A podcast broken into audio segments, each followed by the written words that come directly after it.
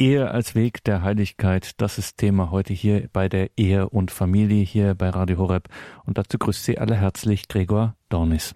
Die Ehe als Weg der Heiligkeit, darum ging es dem Fuldaer Priester und Krankenhausseelsorger Pfarrer Peter Bierschenk beim Night Fever im Rahmen des Kongresses Freude am Glauben im Jahre 2015. Und so viel sei jetzt schon verraten, Pfarrer Peter Bierschenk hat mit seiner Katechese belegt, dass er nicht einfach nur irgendwelche theologischen Gemeinplätze oder Klischees daherbetet, sondern dass er mit Leib und Seele Seelsorger ist und schlicht und ergreifend als Priester weiß, wovon die Rede ist, wenn er davon spricht, dass die Ehe ein Weg der Heiligkeit ist. Pfarrer Peter Bierschenk. Es gibt eine innere Logik in der Liebe, die sagt, die Liebe will alles. Und jeder, da brauche ich gar nicht religiös zu sein, versteht das. Die Liebe kennt keine Grenzen. Das ist dieses Wort, ich glaube vom heiligen Augustinus, das Maß der Liebe ist die Liebe ohne Maß. Das ist uns im Herzen völlig klar. Und wenn das so stimmt, dann ist auch in derselben Logik eigentlich klar, dass ähm, bei dieser Einheit mit Jesus, mit diesem Einswerden, wir nicht irgendwo Halt machen können, sondern dass es darum geht, Jesus schenkt mir alles, sich selber ganz und ich schenke mich ihm auch alles und ganz. Und alles andere wäre, jetzt hätte ich fast gesagt, wieder natürliches. Das, das ist einfach undenkbar. Das ist wichtig, dass wir diesen Blick dafür haben, dass wir nicht auf halbem Weg stehen bleiben können. Das ist genau das, was die Heiligkeit meint. Die Heiligkeit, Mutter Teresa, ich habe das gerade gestern nochmal gelesen, die sagt, das ist nicht so ein privater Luxus von einigen wenigen Spezialisten, sondern das ist unsere einfache Pflicht, die wir alle haben. Nicht als Pflicht, sondern als innere Logik der Liebe.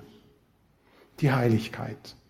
Und deswegen bringt Jesus das auf eine ganz andere Weise auf den Punkt, wenn nicht jemand bereit ist, sagt er im Evangelium, das klingt dann teilweise sehr provozierend, wenn jemand nicht bereit ist, alles loszulassen, alles zu geben. Das entspricht der Hingabe des Herzens, der Liebe ohne Maß. Dann kann er nicht mein Jünger sein. Das Maß der Liebe ist die Liebe ohne Maß. So, also jetzt ist uns klar, es gibt keine Alternative zum Weg der, Heiligkeit. Die ist Vielleicht das Einzige, was wirklich alternativlos ist. Ähm, es ist bloß die Frage, wie können wir diesen Weg gehen? Wenn wir überlegen, ähm, was, wenn man jetzt zum Beispiel, wenn jemand Sportler wird, Spitzensportler, ne, dann sagen wir, der hat dann schon die entsprechenden Gene, der trainiert und der macht das, der kann das und kann sich gut disziplinieren und, ähm, und so weiter. Deswegen kann der auch ein guter Spitzensportler werden. Wenn man das jetzt so übertragen würde, bei den Heiligen, ja, die haben sich auch diszipliniert, die haben das gekonnt, die hatten schon so ein starkes Vertrauen, das habe ich schon nicht. Also ähm, dann kommt man zu einem Bild von Heiligkeit, wo man sehr schnell mutlos wird und denkt, nee, das für mich, also bitteschön, bleiben auf dem Boden, bleiben wir bescheiden. Ne? Heiligkeit ja, braucht immer Heilige, gar keine Frage.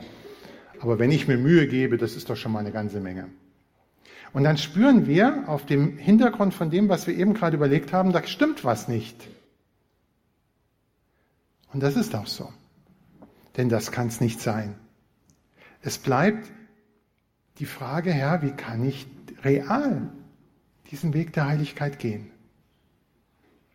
Und da gibt uns vielleicht auf ganz besondere Art und Weise so im letzten Jahrhundert, im vorletzten Jahrhundert, die kleine heilige Theresia vom Kinde Jesu so einen Schlüssel. Deswegen ist die von Johannes Paul II. auch zur Kirchenlehrerin erhoben worden, weil das, was sie sagt, für unsere Zeit ganz, ganz wichtig ist. Sie gibt uns einen Weg, der eigentlich dem Evangelium entspricht. Das ist nichts Besonderes. Aber das, sie macht das uns nochmal klar, was das bedeutet, einen konkreten Weg, den jeder gehen kann, dem, auf dem man sicher den Weg der Heiligkeit gehen kann. Sicher. Und nicht so mit 5% schaffe ich es, ne? wenn, wenn jemand, anderes Bild aus dem Sport, wenn jemand als, als Schüler sagt, ich möchte gerne in der Nationalmannschaft irgendwann spielen, kann er sich ausrechnen, wie groß die Wahrscheinlichkeit ist, dass er es schafft. Nein, wir können das schaffen. Nicht wir, sondern die Gnade Gottes mit uns, das ist klar. So, und womit fangen wir an? Wir dürfen eben nicht anfangen mit unserem Reichtum. Wir dürfen nicht anfangen mit dem, was ich alles kann. Ich bete schon jeden Tag ein Gesetz Rosenkranz oder vielleicht auch drei. Ich mache dies, ich gehe in die Messe oder ich gehe wenigstens sonntags in die Messe. Das macht ja auch schon nicht jeder. Das wäre Anfangen mit unserer Leistung, mit unserem Reichtum. Und damit kommen wir überhaupt nicht weit. Der Weg ist genau umgekehrt. Der Ansatzpunkt für den Weg, den Gott mit uns geht, ist nicht unser Reichtum, das was wir können, was bei uns gut klappt, sondern ist umgekehrt unsere Armut. Es gibt diese drei, wir sagen, evangelischen Räte. Armut, Ehelosigkeit und im weiteren Sinn die Reinheit, die Keuschheit und der Gehorsam. Und die sind nicht nur für die Ordensleute da, sondern wenn man es jetzt als zum Beispiel nicht Ehelosigkeit, sondern die Reinheit eben nimmt, dann ist es eine innere Haltung, die eigentlich für uns alle wichtig ist. Und bei diesen, bei die, also auch die Haltung des Gehorsams gegenüber Jesus zum Beispiel. Aber bei diesen ähm, drei Räten ist die Armut ganz besonders wichtig. Armut meint jetzt nicht unbedingt, dass wir alle jetzt wie die Franziskaner leben oder noch etwas ärmer, dass wir alles verkaufen, sondern es geht darum, dass wir richtig mit der Armut umgehen, die wir sowieso haben. Und jeder von uns hat genug Armut. Also auf der einen Seite, sonst wären Sie jetzt nicht hier, haben wir Glauben. Wir haben Dinge, die Jesus uns geschenkt hat, die Gott uns geschenkt hat. Das ist gar keine Frage, dafür sind wir auch dankbar. Aber jeder von uns hat auch seine Grenzen hat seine Schwierigkeiten. Im religiösen genau wie im menschlichen. Im religiösen, das sind die, wo wir die Grenzen unseres Glaubens spüren, wo Fragen sind, wo wir unsicher sind, wo wir merken, dass wir Dinge, die wir uns vorgenommen haben, vielleicht nach einer Beichte, dass die dann doch nicht so klappen, dass wir immer wieder auf der Nase landen, dass wir merken, wie schwierig das ist. Aber auch ganz im Menschlichen, unsere Macken. Alle Schwierigkeiten, auch das, was wir an uns selber nicht so mögen. Alles, was irgendwie eine Grenze ist in unserem Leben, was wir nicht können, was wir gerne können, können würden. Das ist unsere Armut. Und da gibt es so manche Sachen. Und eine menschliche, ja, eine Versuchung, eine völlig verständliche Haltung ist, sich am liebsten die auf den Mond zu wünschen, diese, diese Dinge, die wir nicht an uns mögen. Dass diese Grenzen, an denen wir oft scheitern, wo wir immer wieder auf die Nase fallen und aufstehen, aufstehen müssen. Sie wegzudrängen und halt das in den Vordergrund zu stellen, was wir können. Und genauso macht es uns die Welt vor. Nur ist das ein Weg, bei dem wir nicht wirklich vorankommen. Und den Weg, den ich versuche hier zu erklären, und der, dieser, ich möchte fast sagen, dieser sichere Weg, der setzt nämlich genau bei dieser Art von Armut an weil wir das nicht selber in den Griff bekommen müssen, sondern weil wir das Gott geben können. Versuch das nochmal auf eine andere Weise zu erklären. Wenn wir mit Jesus eins werden, und zwar stellen wir uns das ruhig ganz so tief wie möglich vor. Sagen wir mal, wir kennen dieses Wort ein Herz und eine Seele. Wir teilen alles mit Jesus und er teilt alles mit uns dann gibt es aber immer noch zwei Bereiche,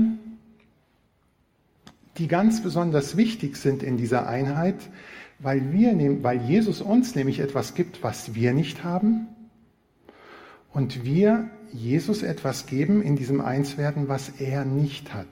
Gibt es das? Etwas, was er nicht hat? Schwierig. Merken Sie gleich, das gibt sehr wohl was, was er nicht hat. Jesus im Himmel, also mit uns eins, was er uns gibt, ich glaube, das ist relativ schnell klar. Wir wünschen uns seine Liebe. Wir wünschen uns alles das, seine Freude, alles das, was er hat. Dass wir mit seiner Liebe leben, mit seiner Hingabe leben und lieben. Ich glaube, das ist klar. Von ihm her, was er uns schenkt, das ist relativ schnell klar. Und das haben wir nicht. Wir haben nämlich keine vollkommene Liebe. Unsere Liebe ist armselig im Grunde genommen. Also die Seite ist klar und umgekehrt, wenn wir betrachten, was wichtig ist in dieser Welt, für Christus in dieser Welt, wie er selber gelebt hat, wie er die Hingabe gelebt hat, dann wird sehr schnell klar, dass das eine Hingabe war, in der sein ganzes Leben, aber der ganz besonders auch sein Kreuz besonders wichtig war. Denn das Opfer der Liebe, das mit Gott versöhnt und das sozusagen alle retten kann, ist ein reales Opfer, bei dem Jesus sich leidend hingegeben hat aus Liebe am Kreuz.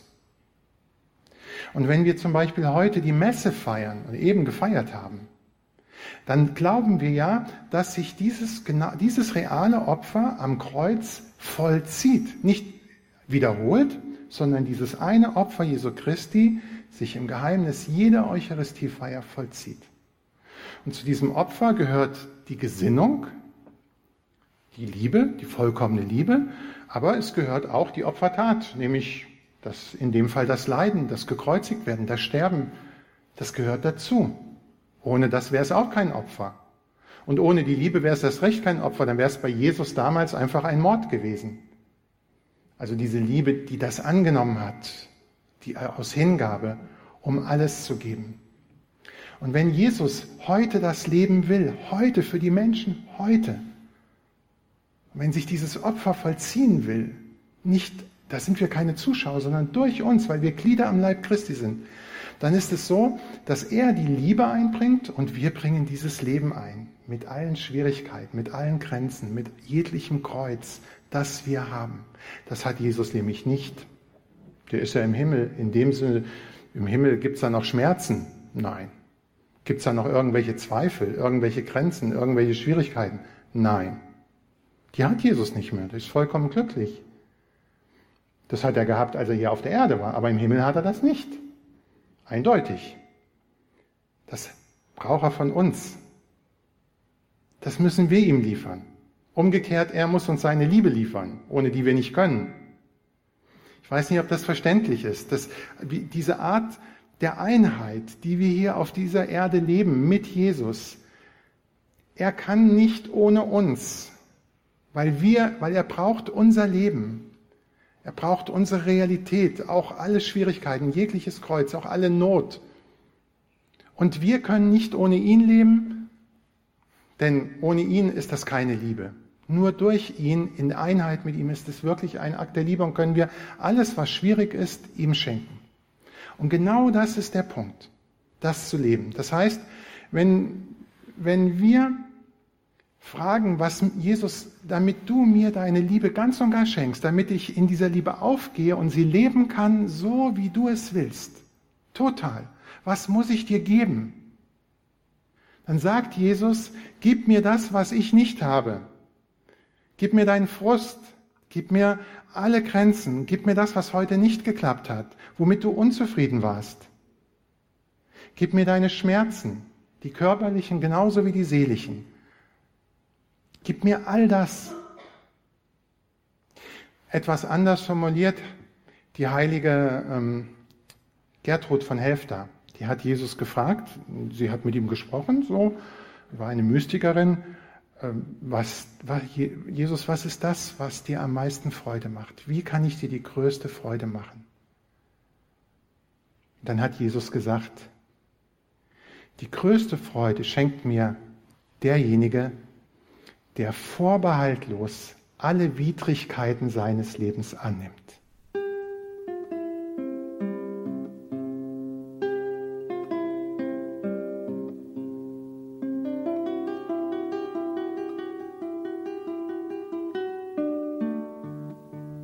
Der heutigen Ehe- und Familie-Sendung bei Radio Horeb hören Sie Pfarrer Peter Bierschenk mit einer Katechese, die er beim Night Fever im Rahmen des Kongresses Freude am Glauben 2015 gehalten hat. Die Ehe als Weg der Heiligkeit. Das heißt, unsere Sorge ist, ihm alles zu schenken, wirklich alles, aber eben gerade auch alle Schwierigkeiten. Wie das jetzt geht, das versuche ich jetzt noch gerade noch etwas genauer zu erklären. Also früher hat man das Wort aufopfern benutzt, um das zu erklären. Heute man kann auch einfach sagen, Jesus ähm, einfach also schenken. Hm? Wenn ich Zahnschmerzen habe, ich kann sie ihm schenken. Wenn ich eine innere Not habe, ich kann sie ihm schenken. Und da, damit dann nicht mehr rebellieren dagegen, sondern sagen, Herr, ich kann da zwar nichts mit anfangen mit diesem ganzen Murks, aber wenn du damit was anfangen kannst, okay, dann schenke ich es dir gerne.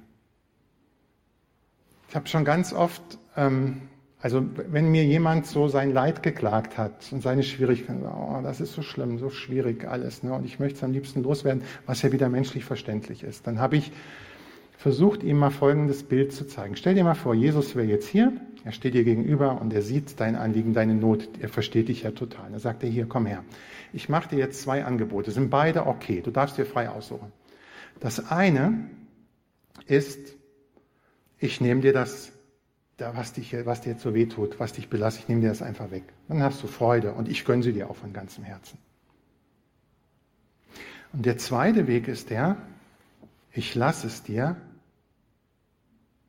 aber sei versichert, das sage ich dir jetzt, wenn du dass diesen Weg, den du bis jetzt gegangen bist, mit diesen Schwierigkeiten, mit diesem Leid, mit diesem Drücken weitergehst, wenn du mir das schenkst, kann ich dadurch fünf Menschen, die von mir völlig getrennt sind, die sich mir ganz verweigern, einfach so denen die Gnaden schenken, dass sie, dass sie sich ganz bekehren und dass sie sich mir zuwenden.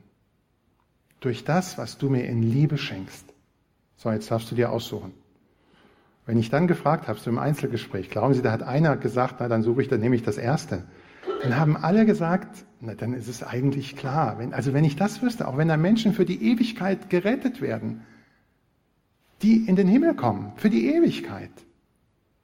Boah, dann lohnt sich das, ihm alles zu schenken. Das ist nämlich wichtig, dass man das im Hinterkopf mit hat, weil darum geht es beim Kreuz Jesu, dass die Menschen gerettet werden, die, um die wir uns vielleicht selber Sorgen machen, aber nicht nur die, vielleicht auch ganz viele andere. Und Jesus braucht Menschen, die alles geben, damit er sie alle erreichen kann. Das tut er durch uns, durch die, die getauft sind. Er will sie alle erreichen, auch alle Nicht-Getauften. Aber wie viel er wirklich erreichen kann, das hängt auch von uns ab, inwieweit wir uns ihm zur Verfügung stellen. Es geht um das Heil von Menschen. Die Heiligen haben das immer gewusst. Eine Mutter Teresa hat bei ihrem ganzen Engagement, was oft sehr sozial gedeutet wird, was ja auch ist sozial, aber diesen, diesen Punkt, dass es um das ewige Heil von Menschen geht, immer gesehen. Und das war für sie ein entscheidender Impuls, wirklich alles zu geben. Okay, jetzt einfach diesen, ähm, so einen, diesen Akt der Hingabe über diese Schwierigkeiten, über unsere Armut nochmal ganz kurz so Stück für Stück geschildert. Und zwar können wir eigentlich alles nehmen, was für uns eine Schwierigkeit ist, was für uns ein Problem ist. Und das ist dann so eine dreifache Bewegung, ganz praktisch. Das erste, die Seele, und das ist jetzt so entsprechend der heiligen Theresia auch vom Kinde Jesu. Die Seele sieht sich einer Schwierigkeit gegenüber. Egal was das jetzt ist. Die sie ehrlich eingesteht und klar ins Auge fasst. Zweitens, zweiter Schritt, dann sie nimmt diese Schwierigkeit und ihre eigenen Grenzen vorbehaltlos einfach an. Das ist so, das ist real. Ich brauche davon nichts zu verdecken, ich brauche das nicht wegzudrücken, zu verdrängen. Und schließlich stellt sie das, was sie erkannt und angenommen hat, Gott anheim. Sie gibt es, sie schenkt es einfach Gott. Und das ist der Weg. Fast hätte ich gesagt, mehr nicht. Das andere, was wir eh können, das ist doch eh kein Problem. Da brauche ich nicht viel zu sagen. Es geht um diesen Punkt. Also, zuerst muss das Problem, die Schwierigkeit, die Ursachen so objektiv wie möglich gesehen werden. Es darf nichts bagatellisiert werden, aber auf der anderen Seite auch nicht übertrieben werden. Also, ich glaube, wenn man, wenn man weiß, dass das nichts ist, was uns sozusagen wirklich behindert, sondern dass wir das alles Gott schenken können, dass es uns hilft auf unserem Weg, wenn wir unsere Realität annehmen, dann können wir sie auch so sehen, wie sie ist. Dann brauchen wir nichts zu verdrängen. Wir dürfen so sein, wie wir sind weiß, wir schämen uns wegen irgendwelcher Sachen, wegen irgendwelcher Schwächen. Die meisten werden irgendwas haben, weil sie im Leben nicht den anderen erzählen. Aber vor Gott ist das nicht so. Und vor Gott dürfen wir so sein, wie wir sind. Das sind unsere Gedanken, alles, was irgendwie ist. Okay, es ist so. Ich krieg's nicht in den Griff. Ich falle immer wieder auf die Nase. Ich habe die Unordnung. Ich habe das, was bei mir nicht passt. Ich habe die Macke. Ich reagiere bei bestimmten Menschen immer so, was mich ärgert. So, das ist so, Herr. Und das ist mein Schrott. Das bringe ich dir. Der zweite Schritt, die Situation und die damit verbundene Armut, wie gesagt, einfach anzunehmen. Also das erste ist das Realisieren, sachlich. Das zweite ist es anzunehmen. Nicht traurig, haben gar keinen Grund dazu, sondern geduldig, ohne die Gelassenheit zu verlieren. Nicht ich muss es in den Griff bekommen, sondern Gott wird mir helfen, damit umzugehen und das, das Richtige zu tun. Ein wichtiger Satz, der bei vielen Heiligen kommt, heißt, ich lasse mich durch nichts entmutigen. Probleme, Schwierigkeiten, Macken haben alle, auch die Heiligen. Wenn ich mich entmutigen lasse, dann schaue ich nicht mehr auf Jesus, sondern versuche es selber zu schaffen und das geht nicht. Dann werde ich mutlos. Aber wenn ich es Jesus bringen kann, brauche ich niemals mutlos zu werden. Ich gräme mich nicht, sagt die kleine Therese, wenn ich sehe, dass ich die Schwachheit selber bin. Im Gegenteil, ich rühme mich ihrer und darauf, bin darauf gefasst, täglich neue Unvollkommenheiten an mir zu entdecken. Das erinnert sehr stark an, was, was Jesus zum heiligen Paulus gesagt hat. Paulus, lass dir an meiner Gnade genügen, denn meine Kraft ist im Schwachen mächtig. Wo Paulus mit sich selber ringt, mit irgendwelchen Sachen, die wir nicht wissen. Er hat das nur bezeichnet als Stachel, die ihm der Teufel eingerammt hat ins eigene Fleisch und er hat Jesus gebeten, dass er das von ihm wegnimmt. Und dann sagt Jesus, halt das mal ruhig aus. Und so ist es mit allem.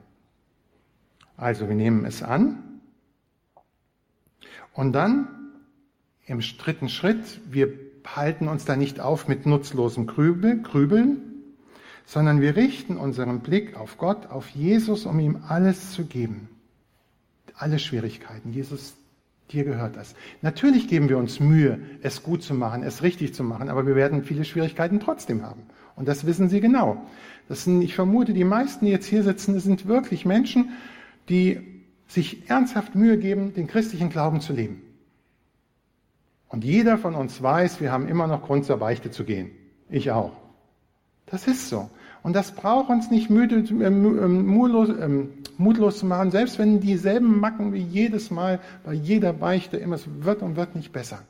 Nein, sondern geduldig, Herr, ich halte es dir wieder hin. Du bist der Arzt. Und dann geschieht etwas, wenn wir es auf diese Weise tun. Sogar unsere Sünden und die Folgen der Sünden können wir auf diese Weise Gott schenken. Also wir schenken unsere Schwächen, wir schenken unsere Grenzen aber sogar die Folgen der Sünden. Wenn, wenn wir eine Sünde begangen haben, sagen wir natürlich Gott, dass es uns leid tut. Das ist richtig. Aber es gibt diesen Rattenschwanz der Sünde. Das Gefühl, was nachher noch kommt, wo es uns nicht gut geht, wo wir den Eindruck haben, wir sind so ein Stück von Gott getrennt oder was auch immer dann so kommt. Und das ist interessant, jetzt hören Sie mal zu, was die heilige Theresia dazu sagt. Habe ich einen Fehler begangen, der mich traurig macht, dann weiß ich wohl, dass diese Traurigkeit, also diese Folge der Sünde, eine Folge meiner Untreue ist. Aber glauben Sie, ich bliebe dabei stehen? Oh nein, ich beeile mich, dem lieben Gott zu sagen, mein Gott, ich weiß, dass ich dieses Gefühl der Traurigkeit verdient habe, aber dennoch, lass es mich dir aufopfern, dir schenken als eine Prüfung, die du mir aus Liebe schickst. Es tut mir leid, was ich getan habe, aber ich bin froh, dieses Leiden, dieses Gefühl, was nach der Sünde kommt, was unangenehm ist, Tier aufzuopfern. Und damit machen wir Jesus schon wieder eine Riesenfreude und helfen ihm. Also selbst bei dem, was aus unserer Sünde kommt, das ist total faszinierend. Jede Situation, jede Schwierigkeit, jede innere Not kann vor Gott gebracht werden auf diese Weise. Sogar unsere Sünde, natürlich immer bereuend, das ist klar, mit allem, was dazugehört. Gott und nicht wir. Das ist jetzt das Entscheidende. Macht daraus das Bessere. Wir können mit diesem Murks nichts anfangen, aber Gott kann das immer. Er macht daraus das Beste. Ich geb's dir, Herr, mach damit, was du willst. Diese Bewegung der Hingabe, den Schmerz annehmen, der aufgrund von Schuld, Fehlern oder egal welchen Erfahrungen belastet, Das ist das Entscheidende. Gott alles zutrauen. Bei denen, die Gott lieben, Römerbrief Kapitel 8, führt er alles zum Guten. Alles kann ich ihm bringen, sogar meine Scherben. Bei der Beichte, für mich ist das immer das schönste Bild, wenn bei der Beichte bringen wir ihm Scherben und wir können diese Scherben nie wieder zusammensetzen. Wir können es nie rückgängig machen, was wir vorher verbockt haben. Durch Lieblosigkeit, egal durch was. Aber wenn wir ihm unsere Scherben bringen, dann kann, dann macht Jesus, dann setzt er nicht die Vase, die wir vorher zerdeppert haben, als jetzt im Bild gesprochen, er setzt die nicht neu zusammen, sodass sie genauso ist wie vorher, sondern er nimmt die Scherben die vielleicht aus, von einer bunten Vase sind, jetzt in diesem Bild und macht daraus ein Mosaik, das noch viel kostbarer ist als das, was vorher zu Bruch gegangen ist. Das ist Gott. Und deswegen können wir ihm alles bringen, wirklich alles.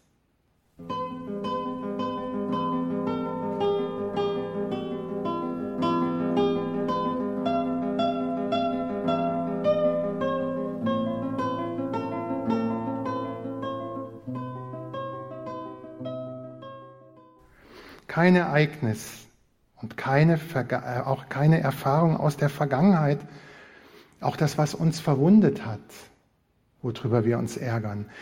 Nichts kann rückgängig gemacht werden. Aber alles kann zu einem Besseren gefügt werden, fast müssen wir sagen, immer zu einem besser, als wäre es nicht passiert. Und dazu gehören auch die eigenen Wunden das, was uns wehtut. Jeder von uns hat Wunden in seinem Herzen, in seiner Seele, durch Liebe, die einem nicht geschenkt worden ist, durch Dinge, die einem gesagt worden sind oder egal wodurch. Aber diese Wunden, die können wirklich zu Wunden Jesu werden, die eine Öffnung des Herzens sind, durch die ganz viele Gnaden hindurchfließen können.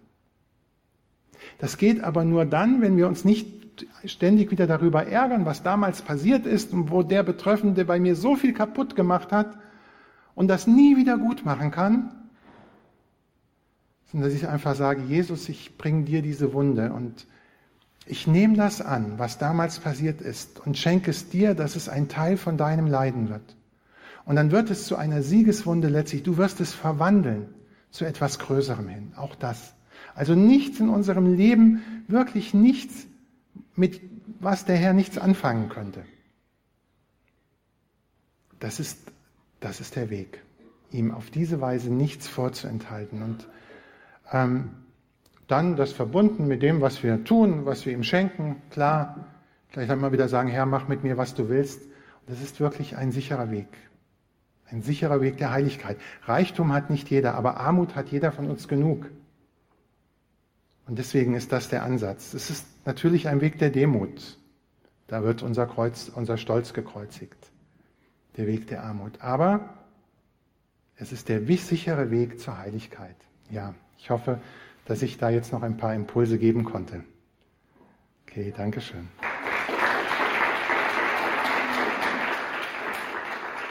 Pfarrer Peter Bierschenk war das beim Night Fever im Rahmen des Kongresses Freude am Glauben 2015 mit einer Katechese zum Thema die Ehe als Weg der Heiligkeit.